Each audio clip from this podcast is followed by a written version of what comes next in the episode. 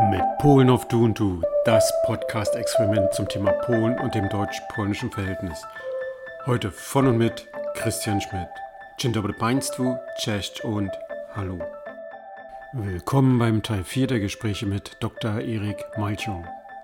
Dieser Teil ist ebenfalls ein Auszug aus einem circa zweieinhalbstündigen Gespräches mit Erik Malchow.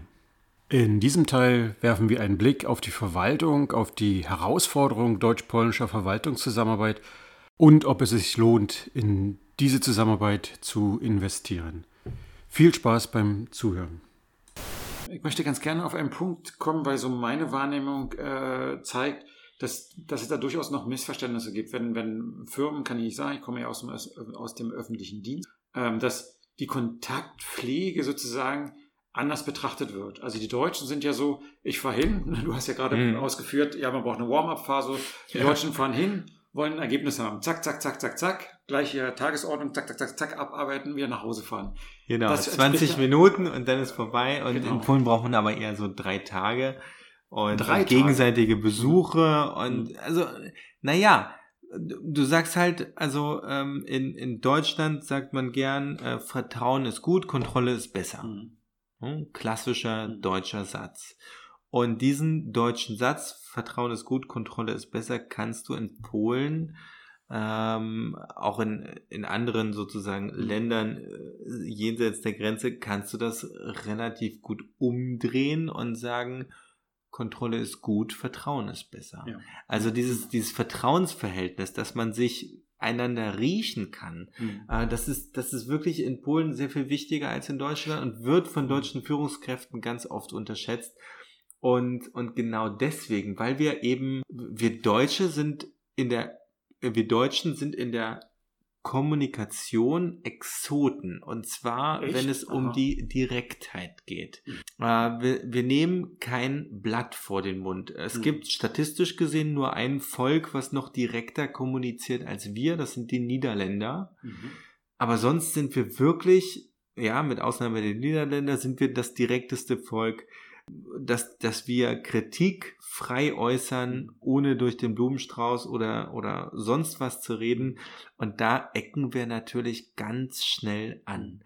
Das ist viel nicht so bewusst. Deswegen wird auch dieses interkulturelle Training oder allgemein diese, diese Soft-Skill-Themen, ja, Kommunikations, Themen mhm. äh, werden unterschätzt, mhm. wobei, ähm, und das sehe ich immer wieder bei dem, bei dem Managementbereich, Kommunikation macht 90 Prozent von Leadership, also mhm. von, von klassischen Führungsqualitäten aus. Ein, ein, ein guter Abteilungsleiter, ein, ein guter Ministerpräsident in deinem. Fall, äh, der muss wirklich mit seinen Leuten gut reden können. Und, und muss gut delegieren können. Und äh, diese, diese Feinheiten in der Kommunikation sind da ganz wichtig. Aber ganz klar trifft mich das genauso ähm, in der Firmenkommunikation, also in der Wirtschaftskommunikation mhm.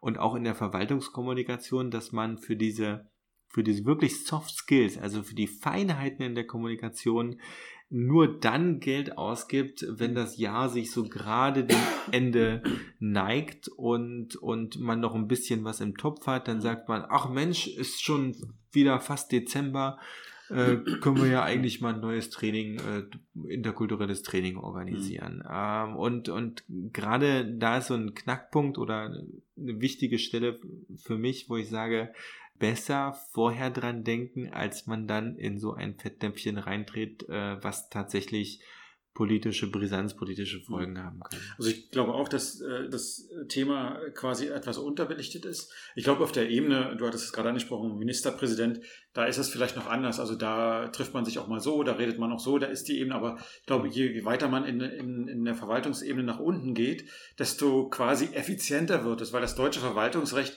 gibt ja sowas eigentlich gar nicht her, dass man sich trifft zum Kaffee oder so. Ne? Also dass man so, so ein Setting hat, da geht man erstmal essen und so weiter. Dass das, du, das ist das perfekte, und das so weiter. ist das ne? perfekte Beispiel. Ich, ich möchte dich da kurz unterbrechen, dieses Treffen zum Kaffee. Und zwar ist das so einer der, der häufigsten deutsch-polnischen Missverständnisse. Wenn, wenn polnische Verwaltungsbeamte, aber auch in der Wirtschaft, mhm. ich habe es mehr bei der Verwaltung kennengelernt, dass äh, wenn Beamte zum Kaffee eingeladen werden zu Gesprächen um 14 oder 15 Uhr, dann stellen die Deutschen ein paar Kekse hin und ein bisschen Kaffee. Ah, die klassischen ekligen Kekse, ja, ich kenne die. Okay, aber auch, also ja. es gibt Kaffee und ja, ja. wenn sie Glück haben, gibt's mhm. Kekse. So, was erwarten denn die mhm. Polen um 14 Uhr mhm. oder um 15 Mittag. Uhr? Die erwarten ein Mittagessen, mhm. ja. Und diese, diese Essenszeiten in Polen und in Deutschland sind sehr sind unterschiedlich, unterschiedlich. sind ganz ja, unterschiedlich, ja. aber wirklich auch in ganz Polen. Mhm.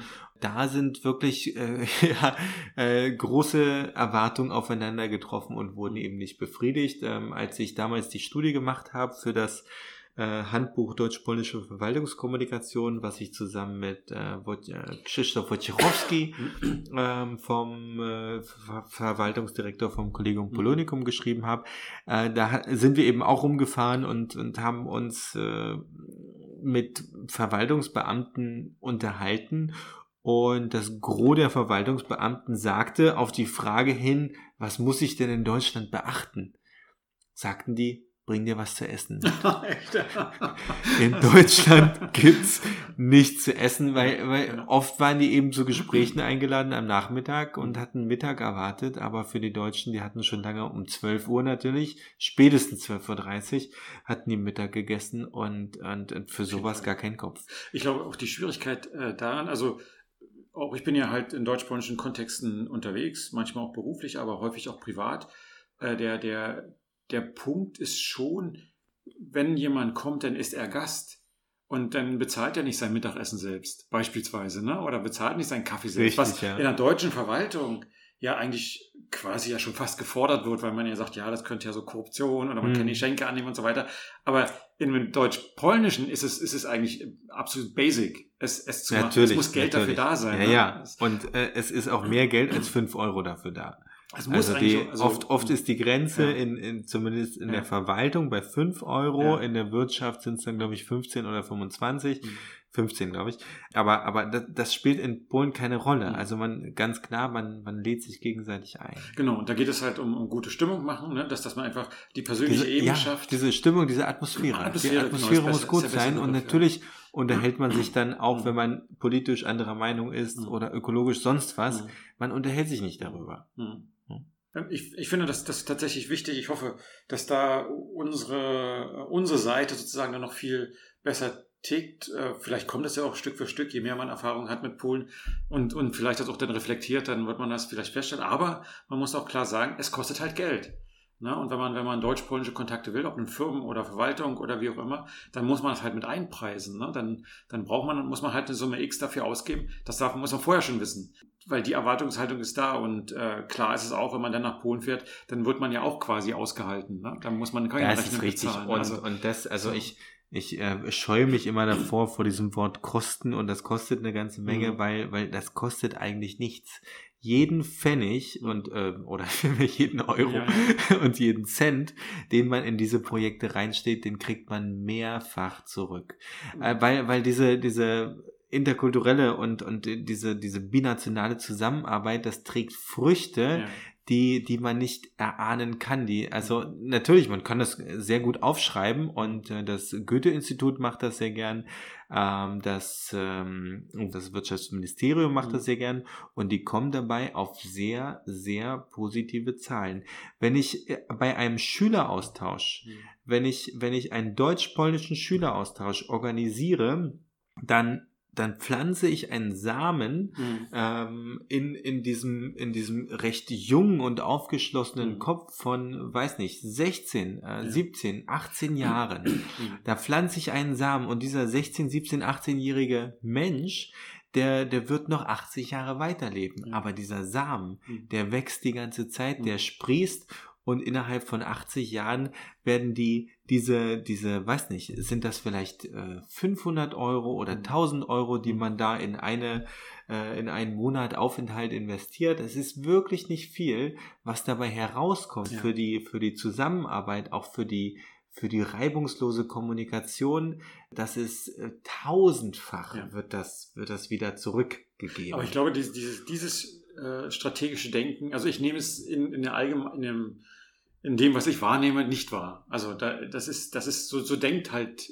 die deutsche Verwaltung nicht, wahrscheinlich die Firma auch nicht. Weil wenn ich jetzt was ausgebe, die meisten wollen ja gleich einen Effekt haben. Aber man muss halt Zeit investieren, man muss Geld investieren, um dann am Ende vielleicht in einem Jahr einen guten mhm. Effekt zu haben. Und ich, der Punkt ist, glaube ich, also genau das, dieses Persönliche. Das, das Goethe-Institut mhm. denkt so, mhm. ähm, stößt aber nicht immer auf offene Ohren. Mhm.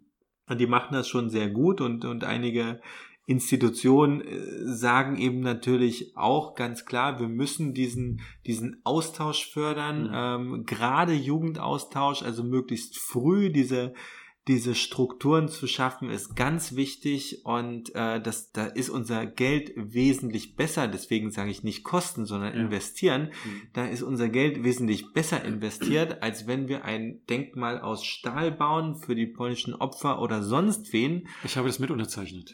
Okay. Das, das ist gut und sowas, so, solche Initiativen sind auch gut. Ähm, effektiver sind, sind die, die Initiativen direkter Menschen. Aber oh, genau, da gehe ich, äh, gehe ich vollständig mit. Ein bisschen äh, möchte ich noch ergänzen. Äh, ja, du sagst, du hast richtig gesagt, es ist wichtig, dass man in die Jugend investiert, dass sie sich kennenlernen und dass die, dass die auch Spaß miteinander haben. Also dass sie sozusagen mhm. äh, barrierefrei quasi miteinander kommunizieren. Ja. Ich denke aber auch, dass und die Politik macht es ja ganz gerne, ne? Mhm. die guckt gerne und gibt auch dafür ganz gerne Geld, was ja. völlig in Ordnung ist. Aber ich finde, man, man äh, vernachlässigt sozusagen den gesellschaftlichen Mittelbau. Weil die Jugend, die äh, Kontakt hatte, also irgendwie durch eine Fahrt oder so, die kommt mhm. dann sozusagen zurück in, in ihre Gesellschaft, in ihre Gemeinde, in ihre Familie, die vielleicht mit den üblichen Vorurteilen behaftet sind oder mit ihrem mit Desinteresse. Mhm. Und dann stößt das sozusagen, dass das Frische nicht mehr auf, auf, auf fruchtbaren Boden und dann, dann, dann verdorrt es. Ich finde, man müsste, man müsste eigentlich auch den gesellschaftlichen Mittelbau, also das Mittelalter meine ich ja, jetzt eigentlich, ja. nicht Mittelbau, also das Mittelalter halt einfach auch, da müsste man auch Möglichkeiten schaffen, dass, dass die äh, ähm, gute Kontakte haben, dass sie Erfahrungen sammeln können mit, mit dem Polnischen, um dann eben das äh, gute äh, Bett zu geben für die, für die Kinder oder so, ja, ne, die dann ja, die ersten Erfahrungen ja. gemacht haben. Das wird politisch, es ist immer schöner, das ist richtig. Kinder man, und Jugendliche. Man kann das ja, man kann das ja wunderbar verbinden, indem man eben äh, polnische Jugendgruppen und genauso gut deutsche Jugendgruppen, ein Jugendchor zum Beispiel fördert, dass die sich eine Reise, also jetzt für den mhm. deutschen Jugendchor, dass die sich eine Reise nach Polen leisten können und zum Beispiel in Altenheimen oder auch auf, mhm. auf Marktplätzen Leute in diesem Mittelalter, wie du so mhm. schön gesagt hast, ich stelle mir da immer so eine Ritterrüstung vor, ähm, also Leute im Mittelalter eben begeistern können. Mhm. Ähm, da, da schlägt man sozusagen die Fliege mit, mit zwei Klappen, weil, weil man eben einerseits diese Menschen im Mittelalter begeistert, andererseits aber auch die jungen Leute fördert und, und die auch mal ein bisschen von Polen kennenlernen. Also diese, für mich persönlich diese eierlegende Wollmilchsau, dass, dass beide Teile davon was haben und, und dass man sich dadurch auch auf die Zukunft äh, orientiert und nicht auf die Gegenwart, indem man eben den damaligen, äh, in der Vergangenheit passierten mhm. historischen Ereignissen mhm. dann nochmal eine Erinnerung zollt ja. und, und ständig in der mhm. Geschichte mhm. rumrührt. Das ist natürlich, das ist ganz wichtig und äh, das, das ist auch, das, daran zu erinnern ist wichtig. Meines Erachtens ist diese persönliche Erinnerung besser und, und effektiver als, als ein Denkmal zu bauen. Gebe ich dir grundsätzlich recht, ganz klar, äh, sehe ich, sehe ich auch so. Das war der Teil 4 der Gespräche mit Dr. Erik Malcho. Ich hoffe, es hat Ihnen gefallen. Wenn ja, dann bewerten Sie uns doch bitte auf iTunes oder bei Spotify, sodass äh, andere diesen Podcast auch finden können. Im Teil 5 schauen wir ein wenig in die Zukunft und beleuchten das gesellschaftliche Engagement in Polen. Auf Wiederhören und do usłyszenia.